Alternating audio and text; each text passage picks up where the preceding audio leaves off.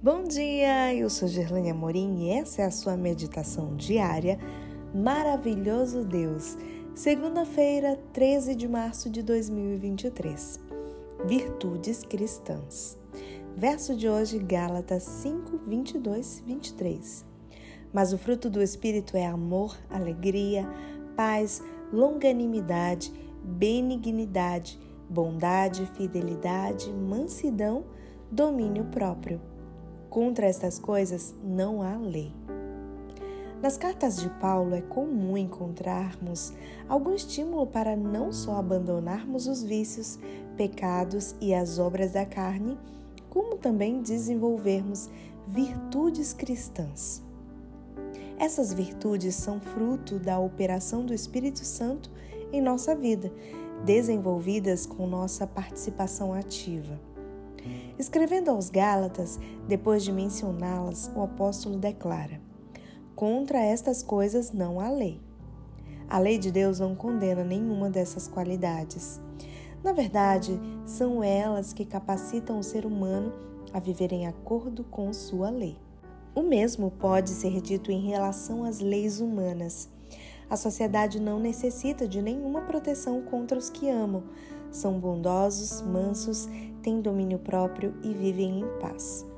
No entanto, quando os seres humanos manifestam as obras da carne, como prostituição, lascívia, inimizade, ciúmes, ira, inveja, bebedices e coisas semelhantes, a sociedade requer medidas de segurança. Na busca pelo cultivo das virtudes cristãs, será muito proveitoso efetuar, ao fim de cada dia, uma breve revisão de seu comportamento, suas atitudes e palavras proferidas durante o dia. Desse modo, você será capaz de descobrir os motivos que o levaram a agir daquela maneira e perceber com mais clareza onde você falhou e onde acertou. Assim, você conhecerá melhor a si mesmo e poderá planejar e estabelecer um relacionamento mais profundo com Deus e com o próximo. Se, por exemplo, ao examinar a si mesmo você perceber que falhou em se dominar em determinado momento, deverá confessar seu pecado a Deus e ao próximo, se este foi afetado, pedir o perdão divino e perdoar-se a si mesmo. Também deverá pensar em qual deveria ter sido o comportamento correto naquele caso, planejando agir desse modo em uma situação semelhante no futuro.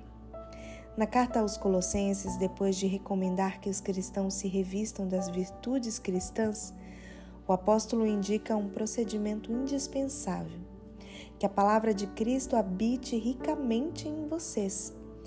Na palavra, encontramos sabedoria e força necessárias para desenvolver as preciosas virtudes cristãs.